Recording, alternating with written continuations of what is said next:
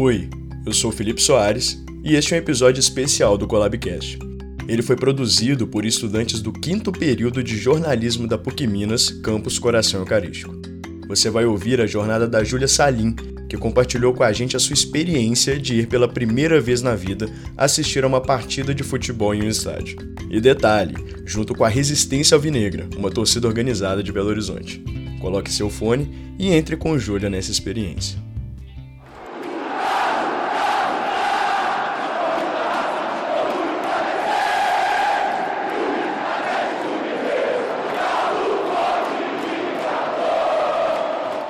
dia de jogo começa cedo. Quer dizer, acho que depende um pouco do ponto de vista, né? São duas e dez e eu estou terminando de me arrumar para encontrar o Danilo. É, a gente vai juntos para a concentração da resistência, que é a torcida que a gente vai acompanhar. E parece que vão ter outras torcidas lá também. Eu digo que começa cedo porque o jogo era só seis e meia, mas desde meio-dia eu já estava nos preparativos. Eu acho que parece ainda mais tempo em função do jogo se considerar a expectativa do dia anterior.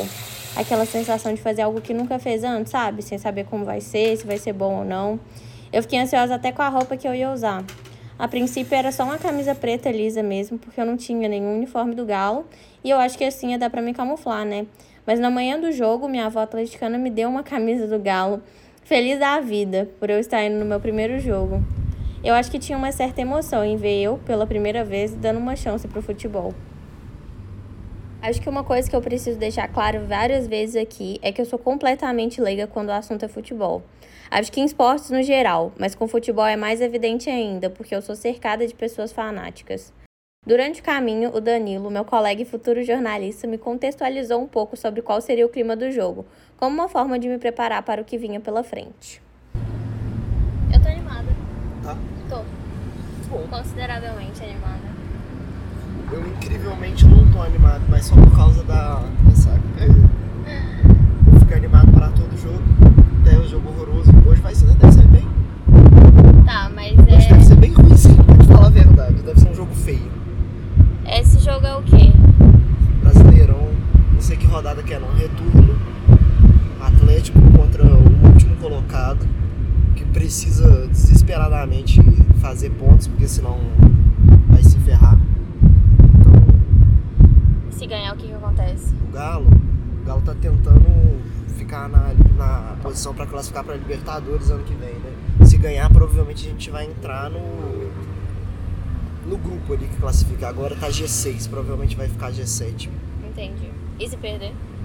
É, vai continuar brigando. O Campeonato Brasileiro tem menos impacto a cada rodada, né? Entendi. Só que tem impacto quando você perde vários. Entendi. Além de me explicar por qual campeonato o Galo estava jogando, ele me contou que o clima poderia ficar um pouco tenso se um gol demorasse para sair, já que há uns bons anos o Galo não perdia para o Curitiba, que, pelo que eu entendi, não é considerado um time de futebol tão bom. Foi uma boa conversa para alinhar as expectativas, já que eu esperava um clima 100% de festa. Eu falei lá no negócio, não sei se eu tinha comentado com você, que a Galocura foi suspensa, tá? Então, mas aí vai ter a reunião lá, vai ser a reunião das organizadas Uhum. nesse lugar. Provavelmente alguma ação relativa à Galocura, provavelmente. Tipo, como assim você fala? Deve ser alguma ação. Alguma, geralmente é, é raro ver as torcidas organizadas reunidas assim. É mesmo? Eu nunca vi. Uma outra questão adicionava a pretensão do jogo. Três dias antes, a Galocura, a maior torcida organizada do Galo, havia sido punida pelo Ministério Público e pelo Batalhão de Choque. Por 15 dias, os membros estariam banidos de entrar no estádio com qualquer vestimenta da torcida. No caminho, Danilo aponta para um casal indo para o jogo. Olha, ó, Júlio, O quê? um casal indo pro, pro jogo. Não vi. Porque eles não estão indo agora, né? Agora eles só estão comprando uma comida, mas os dois ali uniformizados. Ah, também tá uniformizado. Aquele ali tá indo pro jogo, que ele tá com a calça da loucura, inclusive eu não sei como que ele vai fazer pra entrar com ela. Quando tem isso, não pode entrar com roupa de. Não pode entrar com roupa da torcida organizada que tá banida. Então a da resistência provavelmente vai poder entrar, porque ela não é a loucura. Entendi. Mas por que aconteceu que elas foram. que foi banida? O que eu entendi é porque teve uma confusão nessa semana que uns caras da Galocura foram tentar pegar na covardinha uns caras de uma torcida do Cruzeiro. Ah, sim. Aí, só que aí os caras botaram os caras da loucura pra correr, quebraram lá o carro, não sei o que e tal, e aí começou a circular vídeos disso. Entendi. Aí. Aí aparentemente. É porque não tem, não tem uma explicação direta, na verdade, né, da, da decisão, mas muito provavelmente foi por causa da repercussão desse vídeo. Antes do jogo, todo mundo que sabia que eu nunca tinha ido a um jogo de futebol antes perguntou como eu estava me sentindo e quais eram as minhas expectativas. Era difícil falar porque, além de eu não acompanhar futebol e nunca ter ido no estádio, eu não tinha ideia de como era ir numa torcida organizada também. Uma coisa eu tinha certeza e me deixava um pouco ansiosa: ia estar cheio. Foi o primeiro recorde de audiência que a Arena MRV, novo estádio do Galo, bateu. Eram 36.104 pessoas indo assistir ao jogo do Atlético Mineiro contra o Curitiba. Uma pessoa que não sabia que era o meu primeiro jogo era o Patrick, participante do Conselho da Resistência Alvinegra. Ele que vendeu os ingressos pra gente e não foi avisado que era o meu primeiro jogo. Mas foi difícil de acreditar que não seria um dia bom quando, depois de uma bela caminhada dando a volta na arena para chegar até a concentração das torcidas organizadas, ele me falou que meu ingresso seria de graça e vem, não, vem com a Resistência Alvinegra, ela não paga o ingresso. O ingresso dela eu vou devolver o dinheiro. Patrick também fala, indignado, sobre a punição que a Galocura sofreu. Ele explica um pouco mais sobre o caso. Teve uma treta, uma filmagem feita pela, pela pavilhão, falando que, ele, que eles pegaram um carro que estava com gente da Galocura. Todo quebrado, a gente viu esse vídeo. E pegaram um celular que tinha um grupo da TOG. Só que, cadê o vídeo da Galopura atacando alguém? Cadê um vídeo falando que a Galopura deu ataque a alguém? Aí o Ministério Público vai lá e pune a Galopura? Ah, porque a Galopura não entregou o CPF. Qual é o CPF que vai entregar? Quem que são os caras? Cadê a polícia? A polícia tem que investigar isso.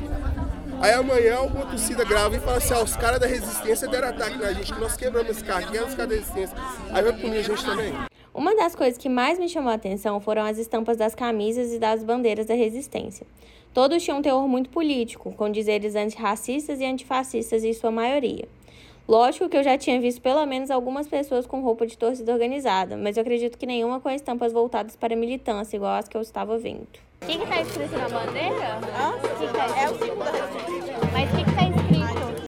Bom, acabou não dando para ver ali na hora, mas na bandeira estava escrito para o povo e pelo povo. Era por volta de 5 horas quando a gente saiu do lugar de concentração para ir para o estádio. Igual falei, era uma caminhada muito longa, porque apesar da concentração ter sido em uma rua atrás da arena, a gente tinha que dar uma volta muito grande, porque quase todas as passagens estavam bloqueadas pela polícia. Só que não acabava quando chegava na porta do estádio, né? Eu ainda tinha que caminhar pela esplanada até o portão 12, que ficava quase do outro lado, e depois subir para a arquibancada, que era separada do portão por tipo umas mil rampas. O ruim é que tava fazendo muito calor naquele dia, tava muito abafado, mas foi divertido ir caminhando com a torcida, ver eles cantando e no esquenta pro jogo. Já eram 5h40 quando a gente finalmente chegou no setor que ia ficar, no Interleste, ao lado da bateria da Resistência que tocava junto com a GDR. Agora são. É... Que horas são? São 5h44, falta pouco tempo pro jogo começar. Tô ansiosa que nunca tinha vindo aqui, né? Então, tipo assim, caralho, novo, nova casa. Já fui no Independência, já fui no Mineirão e tô ansiosa pra ver como é que vai ser a animação da torcida aqui, a, o coração da galera, saber que a gente tem uma casa agora ter um lugar para falar que é a casa do Galo. É, a gente está sentado no Interleste. Interleste. Uau, com vista privilegiada, vendo estádio inteiro. Junto com a Resistência Alvinegra, que vai tocar hoje junto com a GDR. GDR. Antes do início do jogo, eu conversei com o Matheus Pericles. Ele é professor e ele estava intrigado o que, que eu estava fazendo com um gravador no meio do estádio. Ele faz parte da resistência há uns dois anos e estava balançando uma das bandeiras da torcida, aquela escrita para o povo e pelo povo, sabe? Ele me contou um pouco o que, que é fazer parte dessa torcida organizada. E, Matheus, o que, que significa vir no jogo do Galo com a resistência? Por que, que você faz isso? É, o que, que isso significa na sua vida? Esse tipo de coisa. Ou então, a minha história é meio complicada nesse negócio de torcida, porque eu já fiz parte da Galocura quando eu era muito, muito jovem mesmo, uns 14, 15 anos. E aí saí disso, me afastei de torcida organizada. É, e fiquei longe disso até conhecer a Resistência em 2021. Eu fiz parte deles bem na criação em 2020, mais ou menos.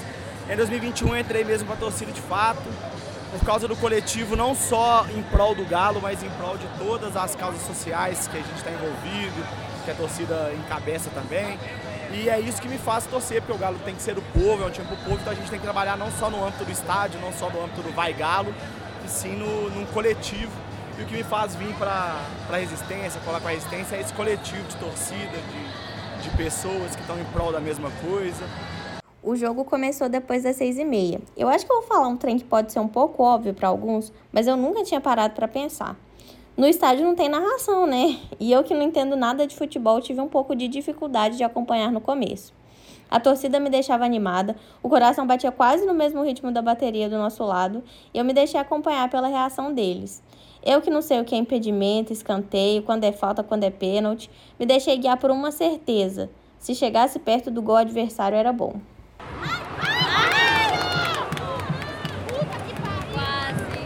E é muito contagiante mesmo, sério, é sem explicação. Eu que nunca nem tinha pisado no estádio, nem acompanhava jogo de futebol, de repente sabia todas as músicas de cor e tava reagindo desse jeito.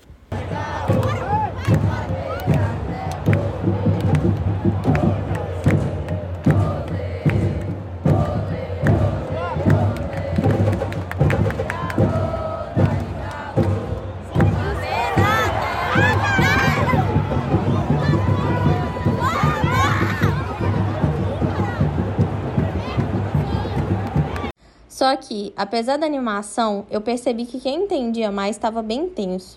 Sentada junto com meus amigos, do lado direito eu via a Mari, que não tirava os olhos do campo enquanto ruía as unhas, e do lado esquerdo a Laura, que não parava de xingar.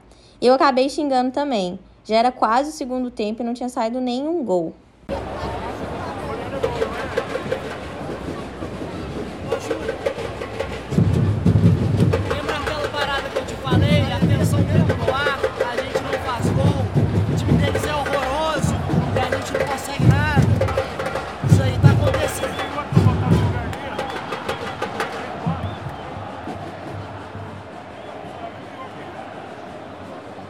Agora são 22 minutos de jogo e não teve nenhum gol.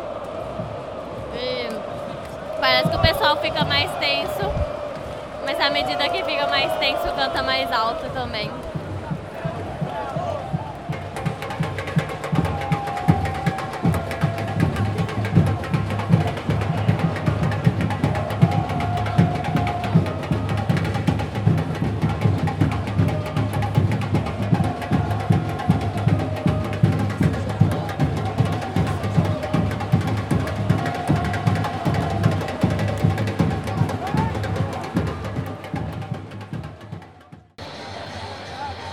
Pra gente, Ju, como tá sendo primeira vez no estádio, qual é a experiência, primeiras impressões. Olha, eu tô achando muito, muito diferente, assim, e é muito engraçado como que você realmente entra no clima, então você torce, você fica triste, mas eu tô achando muito, muito legal mesmo, assim, bem, bem, bem diferente. E não é como eu esperava, eu não imaginava que é, o clima ele é tão, tipo assim, ia me abraçar tanto ao ponto de que eu ia acabar entrando nele também, sabe? Eu senti que eu ia ficar um pouco menos. Você se sentiu confortável em todo o tempo? Se sentiu tranquila? Bem, até o momento tem sido bem tranquilo também, porque eu acho que às vezes a gente pensa assim na, na questão do estádio, principalmente porque hoje está muito cheio, né? Esse é o recorde desde que começou a Arena MRV. E aí a gente fica um pouco nervosa, um lugar que a gente nunca teve, sabendo que vai estar muito lotado, indo com a torcida que a gente nunca foi. Mas até o momento está tudo muito tranquilo, eu estou muito tranquila também. E tem sido divertido, estou gostando. E o pré-jogo, o momento antes do jogo, o aquecimento, a, a, caminhada que a gente teve, a caminhada foi longa, que a gente teve até pra cá, como foi? É, nossa, foi uma bela caminhada, mas eu acho que ajuda a entrar no clima também, sabe? Dar uma aquecida, é, com todo mundo cantando, é, ver que tá todo mundo empolgado. Eu acho que a gente tá num momento meio tenso, assim. A minha leitura é porque a gente vai entrar no segundo tempo e até agora não teve nenhum gol. E essa acho que não era a expectativa é, da galera. O jogo não tá muito bom mesmo. É.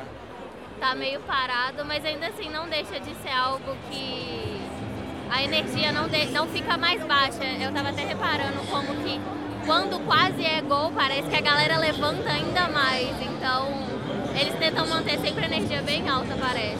Você já teve alguma experiência parecida com isso na sua vida? Bem, acho que não. Acho que eu nunca vi tantas pessoas unidas com assim um objetivo de levantar o jogo, levantar os jogadores, é, todo mundo com o mesmo objetivo. Eu acho que eu nunca tinha visto isso antes. Foi pouco depois do início do segundo tempo, aos 13 minutos, que o jogador Hulk fez um gol.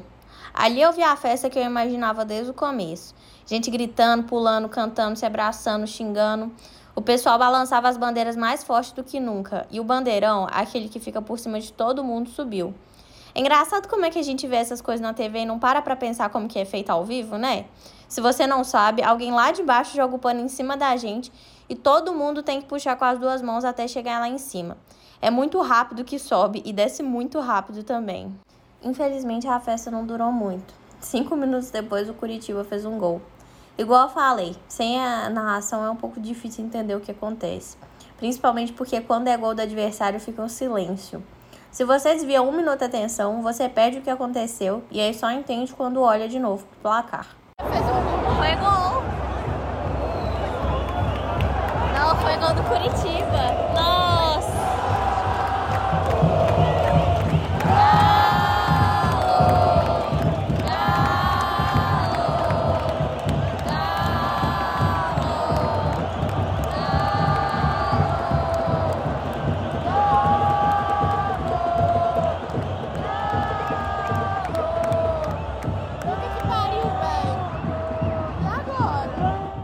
Foi muito legal ver como que apesar do gol do adversário, o pessoal não parava de cantar. Parecia até que ficava mais forte.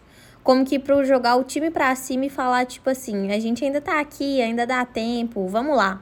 A torcida ia gritando mais alto a cada momento que chegava perto do gol era mais tenso. O final do jogo se aproximava.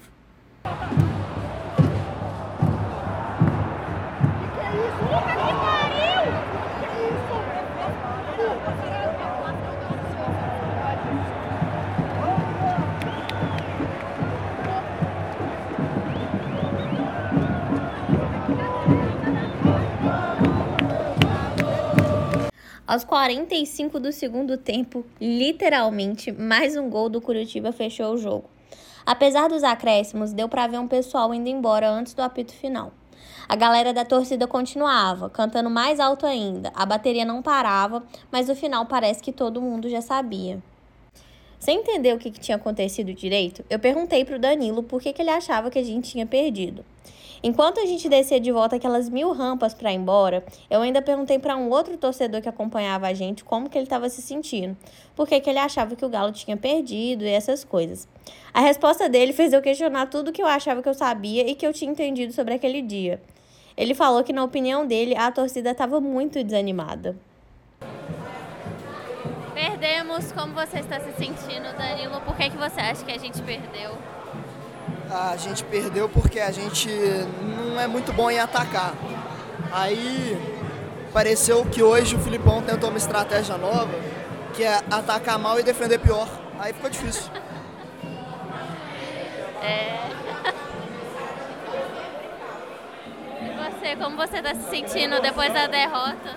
Ou então, a Júlia é pé frio do caralho nós não trazemos mais ela. É isso, a, a triste derrota. Eu sou a culpada, aparentemente, a pela derrota. Esse aí é o famoso Zoom é da o PUC zoom, Minas. O Zoom da PUC Minas. Esse eu conheço. E você, como você está se sentindo com a derrota?